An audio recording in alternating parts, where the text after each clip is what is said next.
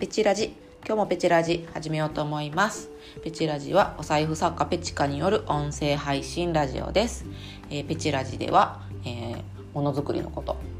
あとペチカのこと。で私が日々えっ、と生きていく上で、えー、と気づいたことや感じたことなどを、えー、とざっくばらんにお話しする、えーラジオです。で今日のテーマなんですけども今日のテーマは「褒めて褒めて」というテーマでお話をしようと思います。えなんでこんなタイトルにしたのかっていう気になるとは思うんですけど、えー、とまず、えーこの話をしようかなと思ったきっかけなんですが、えー私は、えー、とこのなんだろうなこういう生きていく上での気づきだったりとかあと心理みたいなことだったりを、えー、と勉強勉強というかまあなんか自分なりに深めてずっとやるのがすごい好きで、えっとまあ、ノートに向かって自己対話っていう形で、えっと、自分自身を掘り下げたりとか、まあえっと、そういったこと本を読んだりとか、えーいろいろしてるんですけど、まあ、結構、まあ、趣味もう趣味かなこれ 趣味でやってるんですけども、えっとそれをね教えてくれるあの師匠っていうふうに私が呼んでる人がいます。で今日その師匠とねお話をしてたんだけどえっと私こうまあなんかこうちょっとした話をしていたらえっ、とまあ私道よってこう褒めてほしいんじゃないの？もっとっていう話になったのね。でそれであの全然その褒めてほしいとかも私が別に言ってるわけじゃなくてなんか全然直接関係ない話をしている中で、えっとそういうことをパッと言われてでねすごいハッとしてあそっかと思って私褒めてほしいんかと思って思った、えっと出来事があります。それが、えっと何かって言ったらまあなんかあの私今あのコンサル、えっとものづくりビジネス講座って言ってあのものづくりを仕事にしたい人に向けての講座なんかもやってるんですけども、まあ、なんか結構人の話をだから聞くっていうことをね最近まあその講座以外でもまあ何かしらすることが結構多くってでなんかこう人の話をこう聞いてるんだけどなんか気が付くとついつい自分のこと喋っちゃうみたいなことが結構あるんですよねみたいなあるんよねってねその話をしてたらでそれを聞いた時にその師匠があのそれなんか自分のことをそうやってことさらにこう言いたくなる理由は何だろうかっていうことを言われてでまあいろいろ話してる中で「あっ」って言って「私道夫は褒めてほしいんだわ」っつって言われた時にそれこそ膝を打つじゃないけど「ああなるほど」っていう話にね2人でなったんですね。そうでえーっと褒めてほしいっていうことなんだけどもこれってなんであのこういうことが分かったかって言ったら結局私自身がその、まあ、聞くっていうことをしてるのに、えーと自分のことを話したくなる。で結局自分の話するでしょだからなんかまあ会話してるんだけど、まあ、何かしらこう悩みがあったりとかこう私が解決法をこう話すんだけど、まあ、さらっと言えばいいところ結構その自分の事例みたいなのをこうわーっと言っちゃったりとかさそういう時って結構なんかこう相手のためを思って言ってるように聞こえるけど実は自分の言いたいことみたいなことだったりすることってまあ割とあると思うんだけど、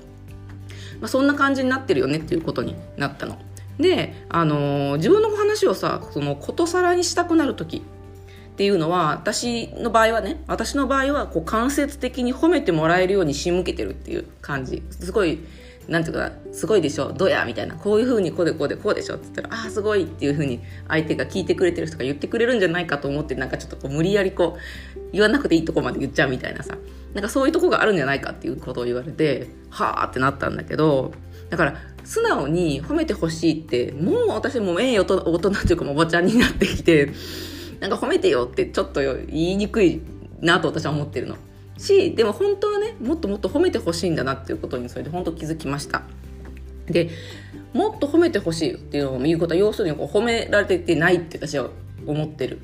で褒めてほしいっていうのも言えないっていうふうに思ってる。でそれは子供の頃とかまあ今までその子供生きてきてまあ何十年生きてきた中でなんだろうななんかこう、まあ、特にちっちゃい時かな。ちっちゃい時に親とかまあ大体は親だろうね。親とかになんか本当はこうやったことっていうのを認めてほしかったなとかなんかそれこそ褒められてる。例えば妹だけ褒められてるけど私は褒められないとかお姉ちゃんは当たり前みたいな。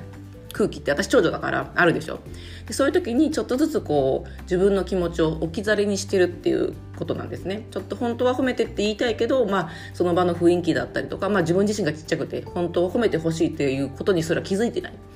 無人で遠回りにそうやってちょっとこうなんかアピールしてるんだけど、まあ、気づいてもらえない。でなんか心の片隅でこうなんていうか、まあ、亡霊みたいな感じでああもっと褒めてほしいな褒めてほしいなみたいな風にずっと思いながら生きてきてると。でそれを満た満たされてないから満たしたいからそうやってちょっと私の場合は歪んだ形でこうわーっと喋ってアピールして間接的に褒めるっていうところに仕向けようとしてる自分みたいなとこ。でもなんかそれってなんかこう実は結構無理やりっていうかさだって普通に褒めてって言ったら「あすごいね」とかって、まあ、言ってくれることが多いじゃない多分。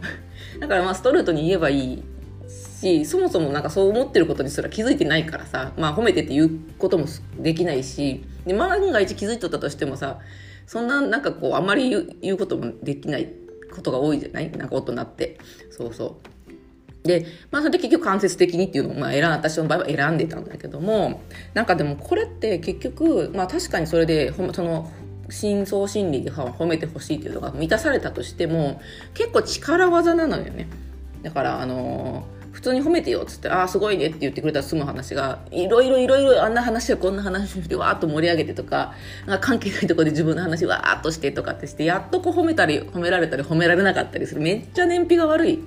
行動してるわけ。でもなんかこう無意識にやっちゃうっていうことなんだけどこういう行為ってものすごいカロリーを消費するというかすごいエネルギーを使うというかエネルギーが奪われるというかめっちゃ疲れるんだよね。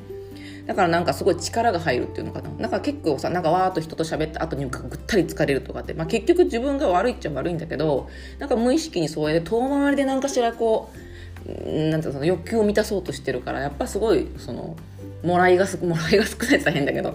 ていうことにつながってるんだなっていう本的になんか後でね分析して思ったんだけどだからもうなんか私もうこれからはちょっともっと褒めてっていうのをもうもうストレートにいただきに行こうと思っててそうそうそう。だからなんかこうだから褒めてってなんだろうかなまあ本当にすごいなんかできたことに対してさ、冗談半分でちょっと褒めてよとかっていうのはまずファーストステップとして言いやすいかなと思うから、まずそういうところから始めてみる。なんかすごい、まあ例えば、あの、なんだろうな、毎日投稿してる私、偉い、すごくないとかって言ったら、あ、すごいすごいって結構言ってくれるみたいな。まあそういうところから始めて、でもできたらさ、きっと私の子供の頃の私はさ、もっと高度に褒めてほしいっていうのかな。が、なんかこう、自然に、こう、なんていうかな、褒めてほしいと思ってるはずなんだけど、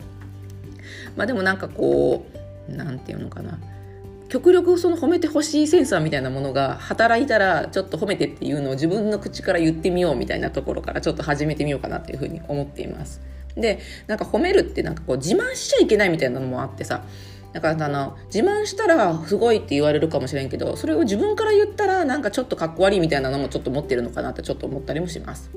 だから例えばさ、こう年収、年収じゃないわ。まあ何でも、まあ年収でもいいや。じゃあ年収1000万いったとするでしょ？でも年収1000万いって、やったーっていう人を見たらさ、なんか、あ、すげえなって素直に、あ、すごいねって言ってあげれるわけよ。でもなんか私の中でそんなことを自分から言うなんてちょっとはしたないとか思ってたりそのブレッキとかブロックがあってさ逆に言ったらそういうのはこうさらっと向こうから言ってくれるものを受け取るのがなんかこうベストみたいな感じだからなんかこう、そこにちょっとねじ曲がった感情があるから、なんか結局そのにじみざさせて無理やり言わせるみたいなところのその力技みたいなところになっちゃって、結局受け取れないというかさ、そういうことがずっと繰り返されてるから、なんかそれだったらもう逆に私も、まあ、例えばさっきの、例えば年収、ん？年収だったっけ？年収1000万達成したっていうのとか、それちょっと自慢したいことっていうのがあったら、もうなんか堂々と言ってみるっていうのをちょっとやってみようかなっていうふうに思っています。でこれなんかまあちょっと性質というかその人の性質ねあのあれでもよるかなと思うんだけどなんか結構そういうのって人によっては言ってても全然嫌味じゃなくてなんかわ素直にファーって思える人とちょっと嫌味っぽくなんかこう聞こえる人といるでしょだからその人らの違いって何かなっていうところとかもねちょっとその後この師匠と話とかして結構その心理の深いところを話すちょっとマニアックな話を2人でしてたんだけど本当にでもこういう話って面白いなっていうふうに私は思っていて。